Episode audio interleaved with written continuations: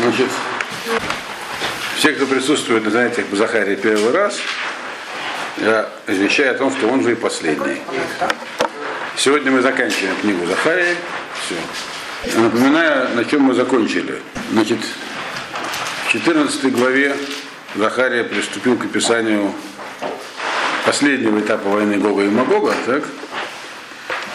И мы в прошлый раз он объяснял что будет землетрясение такое, как оно, как оно произойдет, на куда, куда распространится Иерусалим. И теперь самый конец этой самой 14 главы, то есть про окончание всего этого периода.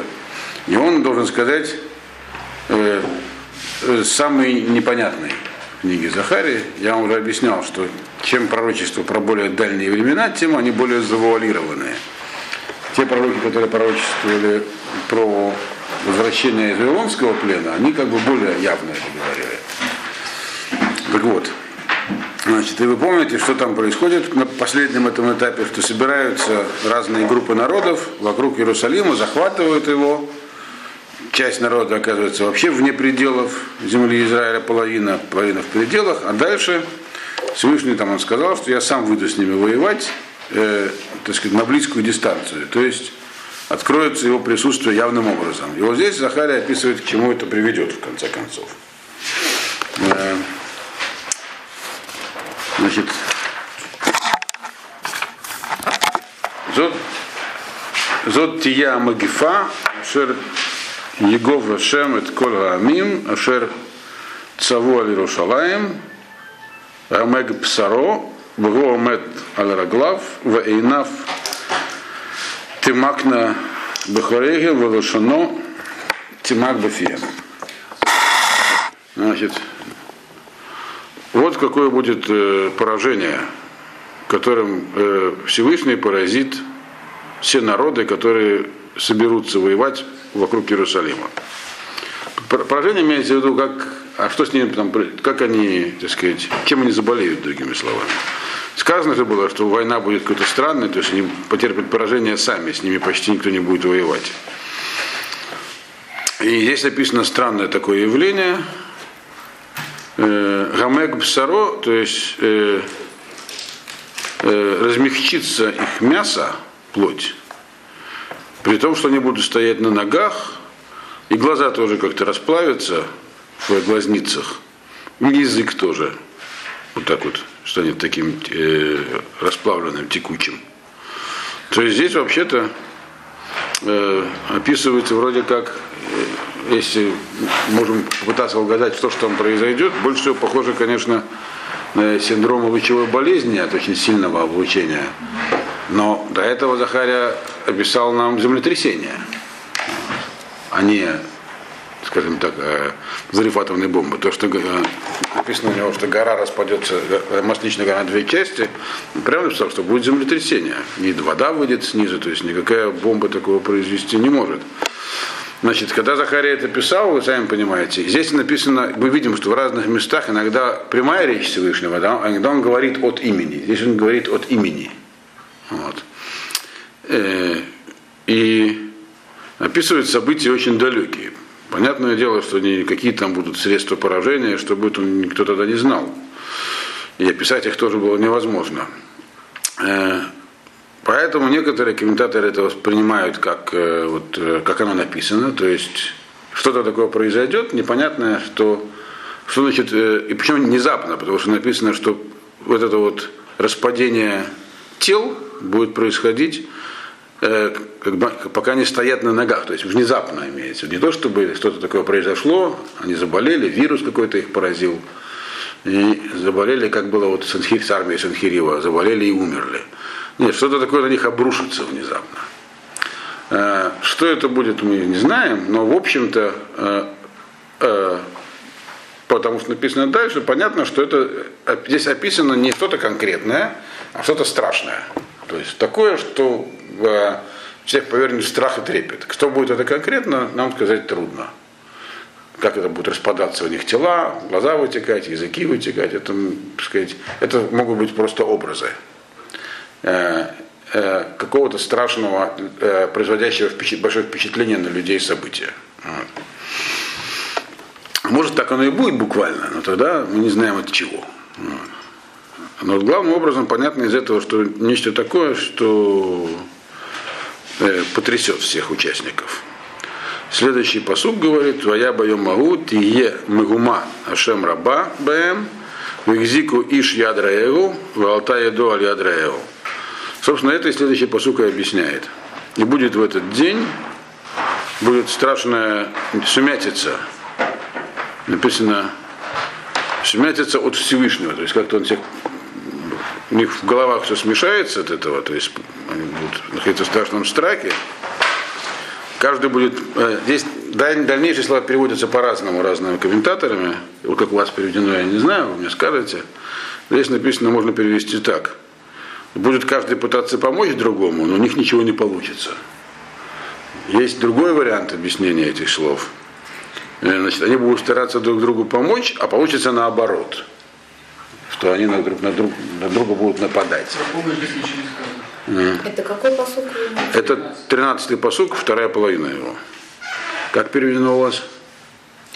И схватит каждый руку ближнего своего и поднимется рука его на руку ближнего. То есть он просто перевел буквально слова. Да. Тут ну, приводил этот текст, да. Имеется в виду, что он протянет руку. Схватит руку. Да, и да. получит ее. Да, то есть есть, есть два варианта перевода этого посука. По одному они будут, ну, хватит руку означает, будут пытаться помочь поддержать, поскольку они будут стоять и разваливаться на части но и по одному пониманию ничего не получится, по другому получится еще хуже. Вот. То есть произойдет некое страшное событие с людьми, которые придут воевать туда, вот с этой армией Амим, то есть это ближние народы и Гуим, дальние народы. То есть в современном понимании это, так сказать, арабы и Америка, так условно, если назвать их то есть Запад и Восток, и они вот там все будут э, распадаться, пытаться друг другу помочь, и ничего не получится. Потому что это будет Мегумада Ашем, это сумятица, э, посланная свыше. Значит, и дальше 15-й посуд говорит, Векенте е Магифада Сус, Апереда Гамаль Рахамор, Виколя Гема Ашер и Ебе э, Маханот Гема, Кемагифа Газот.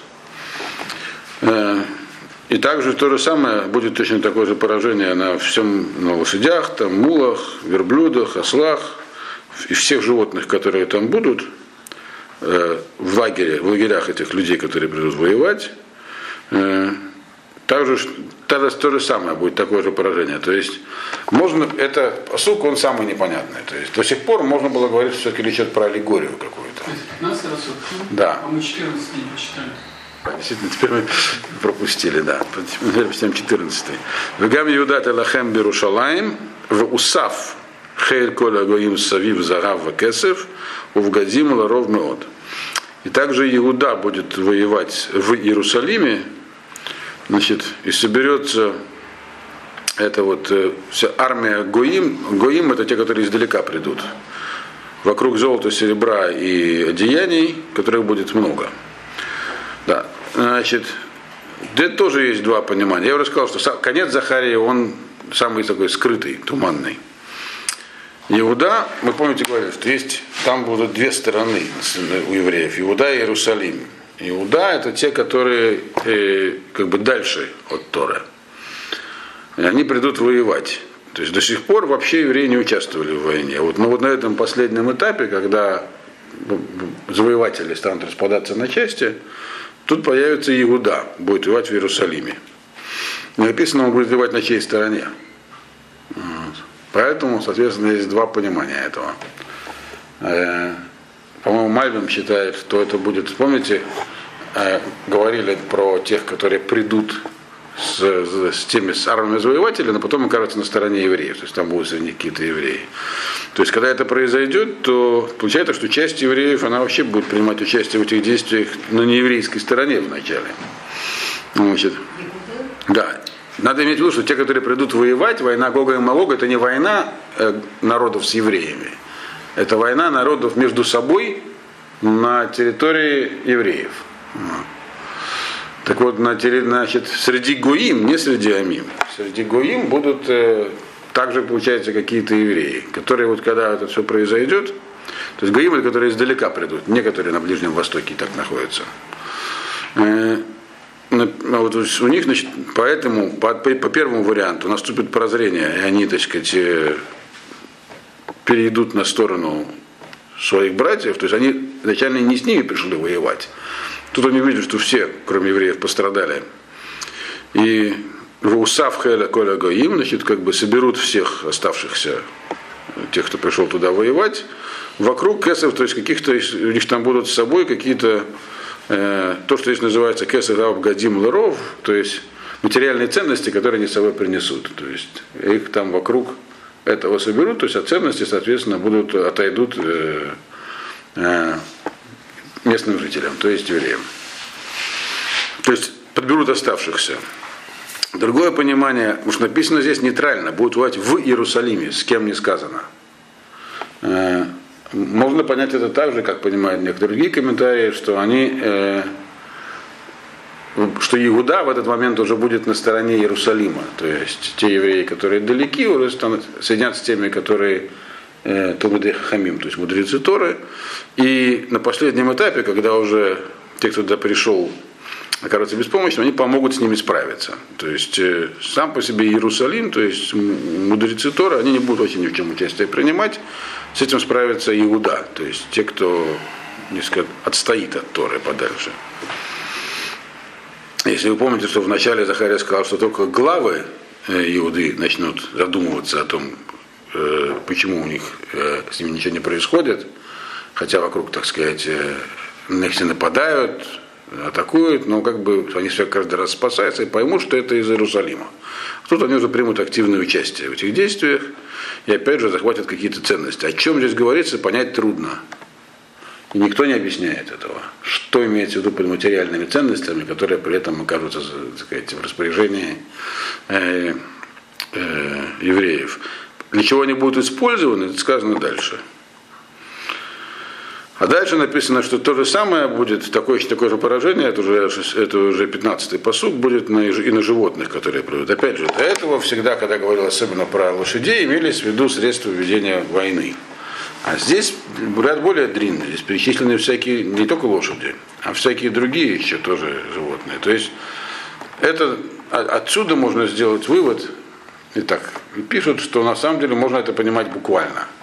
То есть, если бы написано только про людей, то можно было бы сказать, что это аллегорическое послание, что-то страшное произойдет. А поскольку Захария написал также и про животных, то это как бы показывает на то, что это фактически так будет. То есть действительно будет какое-то непонятное напасть, похожее на э, так сказать, традиционное облучение, обрушится также и... А где вопрос, почему есть это правда облучение, куда девались евреи? Помните, что он написал, что оттуда все уйдут по образовавшейся долине куда-то. То есть, когда горы развалины, развалятся, да. То есть какие-то будут события, которые кто-нибудь спрячутся где-нибудь в убежищах, которые, я говорю, те, кто придет туда воевать, окажутся э, в плачевном таком состоянии, будут разваливаться на части, а как раз с евреями, которые будут там местным населением, вроде ничего не произойдет. И здесь в этом по сути написано, что это будет действительно что-то такое реальное. Вот. И на, это подчеркивается здесь. То же самое, чтобы вы не подумали, что речь только про некое такое. Потому что животных невозможно э, впечатлить. Так, они не впечатлительные, у них нет так сказать, аппарата мыслительного, что впечатлить. Дальше. Значит, мы скоро закончим. Сегодняшнее занятие короткое получается. Ужасно. Тут последняя часть Захария, она не, не длинная.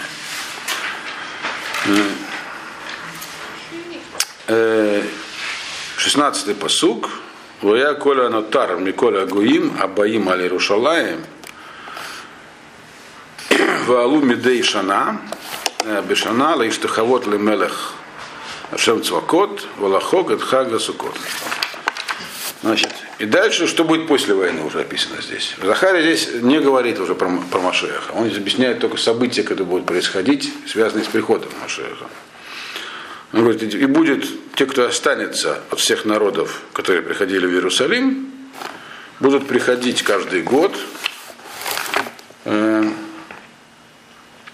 чтобы поклониться Всевышнему, Мелех Хашем, то есть они, почему здесь называется Хашем Мелех? Потому что восприятие Всевышнего как царя, оно наиболее простое и понятное для тех, кто, для людей вообще, соответственно, для тех, кто не может понимать выше, не разбирается в высших э, мирах. Царь всего. Вот. И он еще здесь, здесь вот три титула. Мелех, Хашем, Цвакот. Цвакот обычно переводится на русский язык как царь воинств, то есть это атрибут Всевышнего, как э, того, кто носит поражение в войне. И будут праздновать праздник Суккот именно. То есть написано, что, то есть другими словами, остатки. А почему остатки? Ведь придет туда не такое большое количество людей, сколько там может вместиться воевать. Помните, что Захария до этого писал? Что останется на земле только треть людей в итоге всех этих событий. Две трети, так прямо написано две трети куда-то. То есть можно из этого понять, что вот это вот распадение тел и прочее, это может быть какое-то глобальное явление. Подробности здесь отсутствуют. И они отсутствуют также и Ирмияву, который про это пишет, хотя там чуть более подробно про это написано. Э, э, но вот оставшиеся, они будут приходить каждый год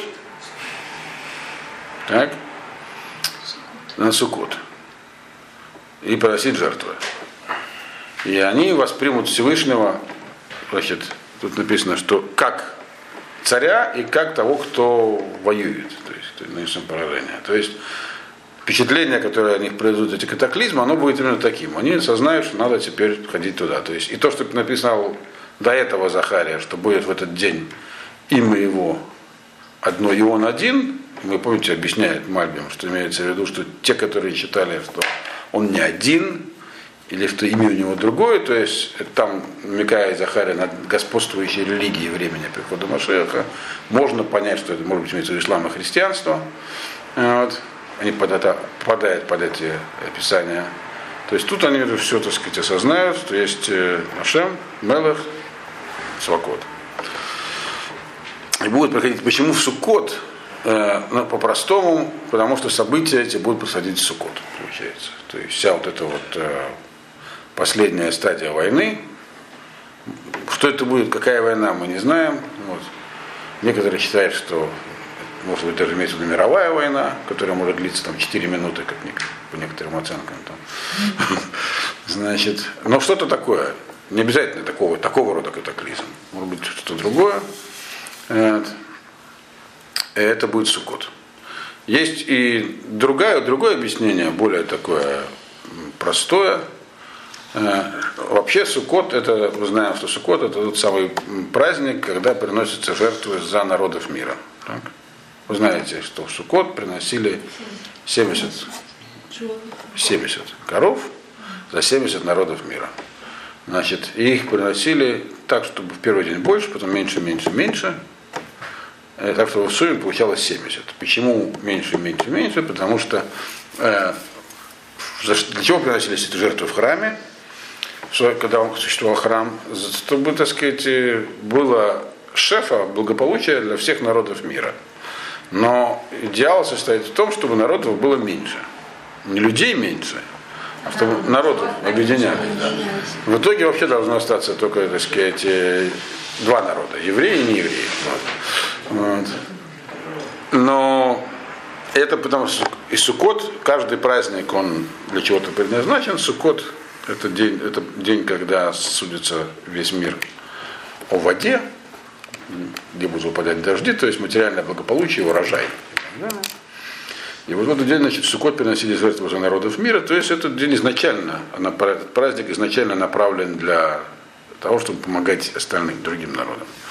И поэтому Гемора говорит, что если бы они знали, насколько для них это важно, то они бы не только храм не разрушали, но всячески его бы охраняли. А вот теперь такой период наступает, говорит Захария будут приходить. И не то чтобы добровольно дальше написано. Вот. Э, Вая шерлоя але мет мишпахода арец или рушалаем, лишь тахавот лемеле хашем свакот. Вло алеги моя гешем. Значит, а, и будет так, значит, те, которые не пошлют, не, не придут это межпоход из, из э, семей земли, между которые не пришлют своих представителей. на ежегодное празднование Сукота всем нееврейским сообществом, вот, э, в Иерусалим, чтобы там поклониться, опять же, титул Всевышнего Мелах, Ашем Звакот, то есть три его ипостаси, то есть атрибута. Но не для них будет дождь.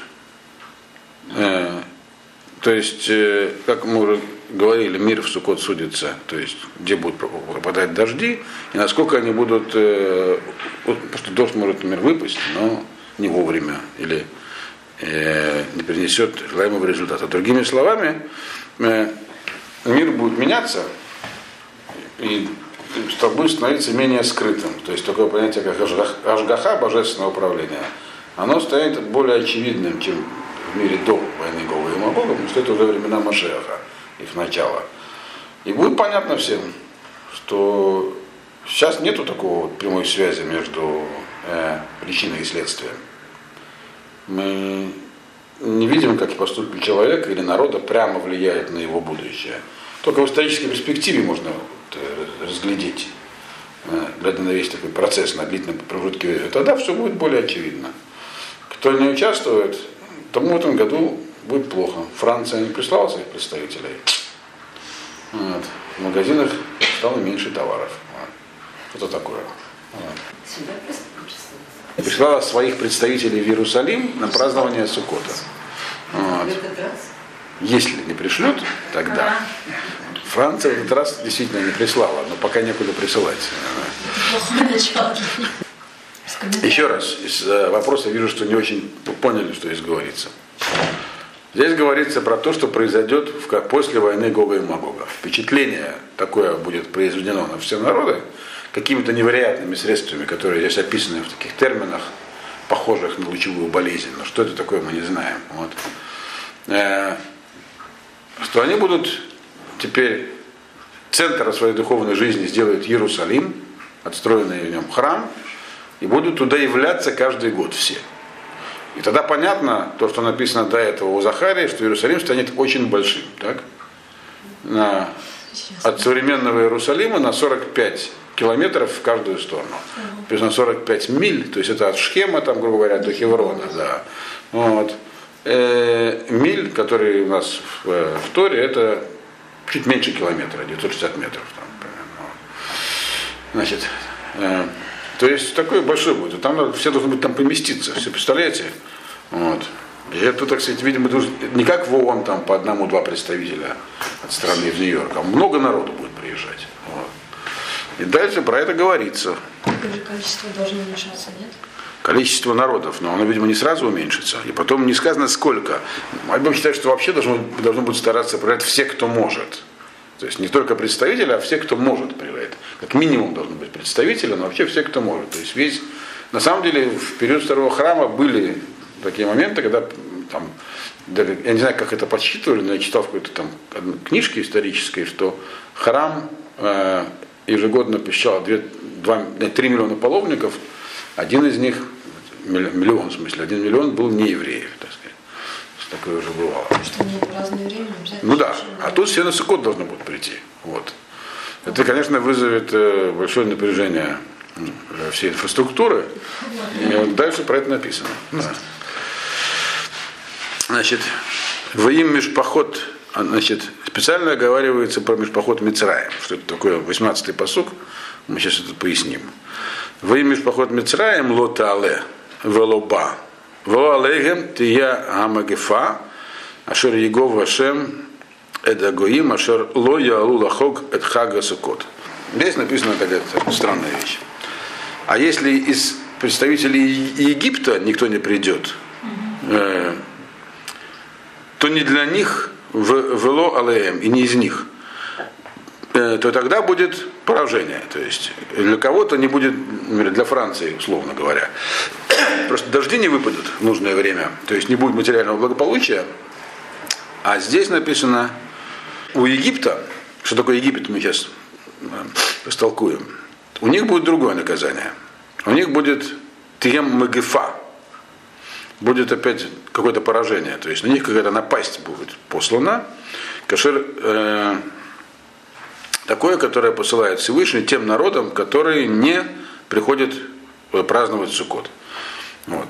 Значит, во-первых, вопрос первый, причем здесь именно Египет.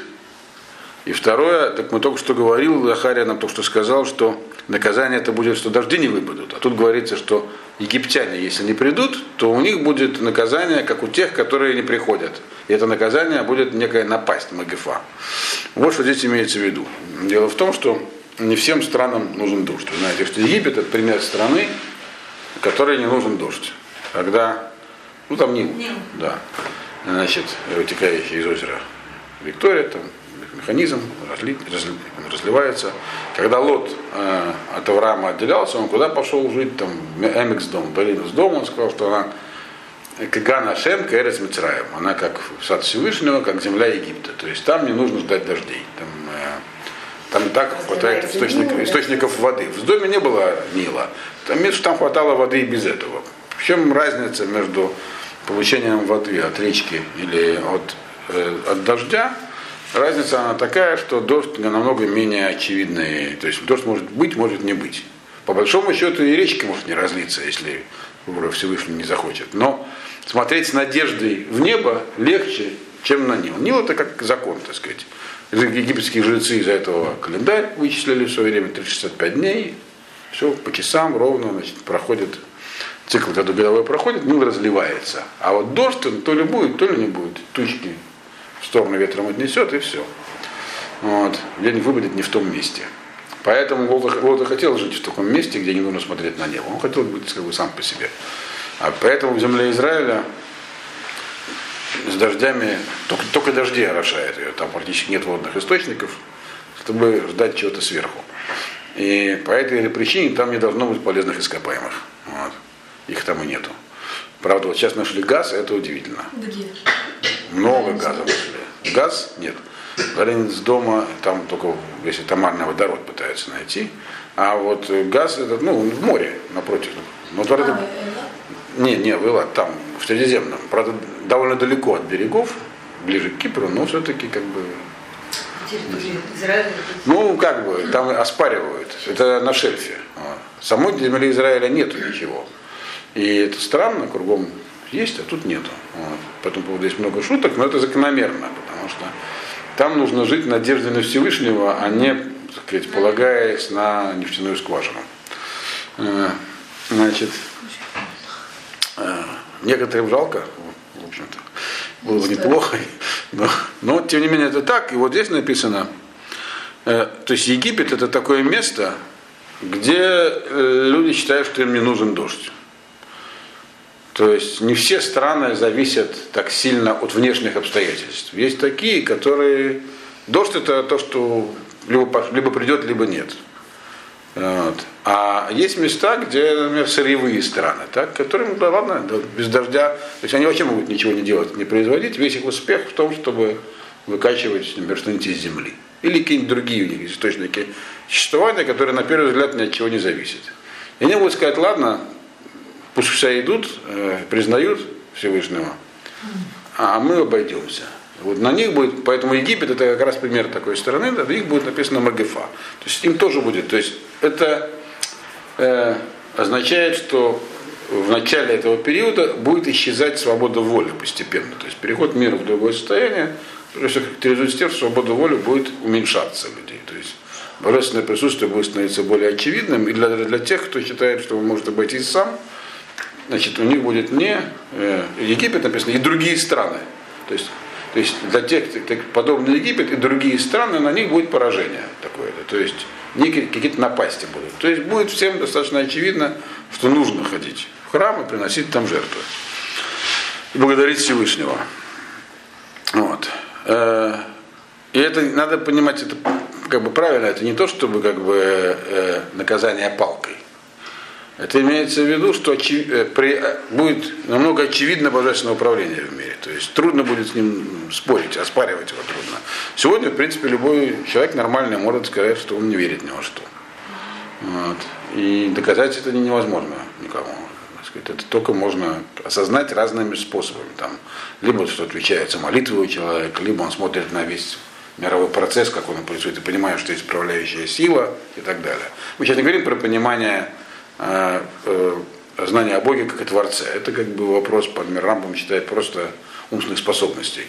Э, что, правда, не все так считают, как Рамбам, что глупо отрицать, что мир сотворен. Но вот, а то, что мир управляется, это значит в этом сложнее. А еще тем более, что управляется определенным образом, и нужно выполнять определенные действия, заповеди, то вот тогда это будет очень трудно отрицать, получается. То есть не то, чтобы очень трудно, но труднее, чем сейчас. Что-то не так, сразу видно, как оно проявляется в мире. Значит, э, э, поясняет это следующий посук, 19 Зод тие хатат мицраем, вахатат коля гоим, ашерло ялу, лахок от хага сукот. Потому что, то есть, за что им будет макифа? Потому что за, в этом будет грех Египта и также грех тех народов, которые не будут приходить э, праздновать Суккот. Э, это будет как бы их наказанием за грех. Вот. Нужно будет, им будет понятно сам своим, что они не правы каким-то образом.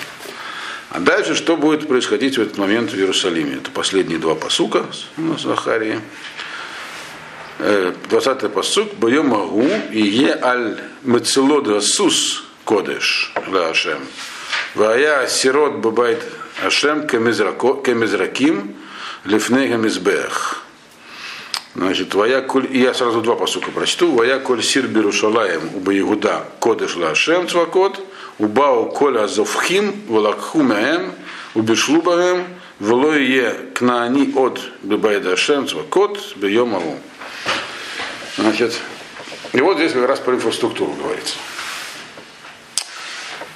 И будет в, этот, в это время, я вам уже объяснял, что говорится боем Агуду, перевод дословно в этот день, не имеется в виду какой-то конкретный день, имеется в виду этот период времени. И будет в это время, будут все бубенчики, которые на лошадях.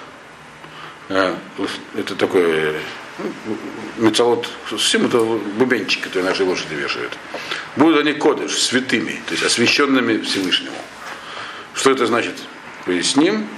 И будут кастрюли, которые в, в храме, как крапильницы, э, кастрюли, которые в храме, как крапильницы, э, перед алтарем, тоже мы это поясним, и будет каждая кастрюля в Иерусалиме и в Иудее, в Иуде освящена Всевышнему, и придут все эти самые жертвователи, те, кто жертвы приносят, и возьмут у них, то есть у хозяев эти самые кастрюли имеется в виду, и будут варить в них, и не будет больше э, продавцов э, в доме, в доме Всевышнего, то есть в храме в это, в это время. Вот. Что за кастрюля, что за бубенчики, о чем здесь Захария говорит. Они имеют в продавец, они Да. Кнань имеет два значения. Кананьянин, которых то недавно уже и так нету. Их уже и сейчас нету. Вот. Кнани называли разное время разных э, людей. Э, Значит, э, вот э, вы, наверное, все, почти все знаете слова песни, песни, песни гимна Эшетхайли. Хагор натнал и кнани, там говорится про женщину, что она, то есть, поезд дает кнани. Там кнани это купец. Вот. То есть канони, э, э, и еще в средневековой литературе часто русских называли кнанем. Вот. Нет, потому что детей продавали в рабство. Вот, говорим, потому что своих детей продавали в рабство. Но это было во времена игр, как я понимаю. Вот. Это, так, это как поступали канонияне. Продавцы фактически. Э, Нет, потому что это как наоборот, это как канонияне, канонияне, которые сжигают. Да. Это было их вещи, да. То есть и то, и другое. Это слово имеет оба значения, и здесь оно явно в значении продавцы. Значит, мы сейчас дойдем до кнаниям, давайте начнем сначала, вот, сначала с этого посука. Вначале нужно разобраться с бубенчиками на лошадях. Имеется в виду, что потребность, то есть как происходит жертвоприношение в храме. Там есть разные сосуды. Так? Есть Масахет Келин в Мишне, который объясняет, как они устроены. Это очень важный Масахет. Там всякие очень важные топологические принципы заложены. Но э, там есть крапильницы, такие маленькие сосуды. То есть жертву, когда приносили, собирали кровь, и в этом был процесс этого приношения. Крапили на углы алтаря. Э, Потом, если это были жертвы всесожжения, то их там в основном сжигали. Если это были шламим, То есть шалмей хагига, то, приносили в праздник, а это то, что именно приносят не евреи. Э, то есть э, то, что приносили в праздники, то их э, частично едят. Их варят в специальных кастрюлях, которые были в храме, и потом их можно есть. Вот. Так вот, некоторые можно есть только на территории храма, на территории Иерусалима, там, есть детали жертвоприношений. Так вот, что произойдет, что будет такая потребность в этих кастрюлях, что даже э, э, лошадиные бубенчики, которые там серебряные были, их тоже переплавят э, вот эти самые в храмовые сосуды. Вот. Это одно объяснение. Другое объяснение, э, что поскольку Иерусалим сильно разрастется, э, то пешком нельзя будет дойти из одного конца Иерусалима до его центра, то есть до храма, за день. Поэтому будут специальные тройки разъезжать. Ну, то есть какие-то транспорт. Настоящий. Нет, транспорт какой-то. То есть даже транспорт будет кодыш. То есть транспортная система Иерусалима будет подчинена целям храмового служения, другими словами. Это то, что здесь Ну, имеется сейчас в виду. есть. Сейчас тоже есть, но еще не все. Автобусы едут, только два. Значит, то есть либо одно, либо другое имеется в виду. Э, Дальше написано, кастрюли, которые в храме, будут использоваться как крапильницы. Дело в том, кастрюля это большой сосуд. Это все в Масахе Текелим изложено подробно, что имеется в виду под каждым из этих названий. А крапильницы маленькие, потому что обычно собирали кровь жертву и крапили. Вот будет столько жертв приноситься, что в крапильницу не, не, не будет помещаться. То есть надо будет использовать для крапления большие сосуды, такие кастрюли серьезные, многолитровые. То есть это означает, что будет очень напряженная, так сказать, э, деятельность по жертвоприношениям в этот период, когда все будут приходить. Хагига. Халмей Хагига будут приносить, многие другие жертвы, то есть все, что надо приносить.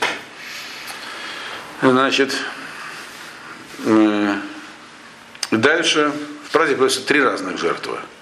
Но сейчас у нас не про это речь. То есть это означает, что будет, э, будет народ доставлять туда, вот на этих самых транспортных средствах, которые поэтому тоже будут кодыш.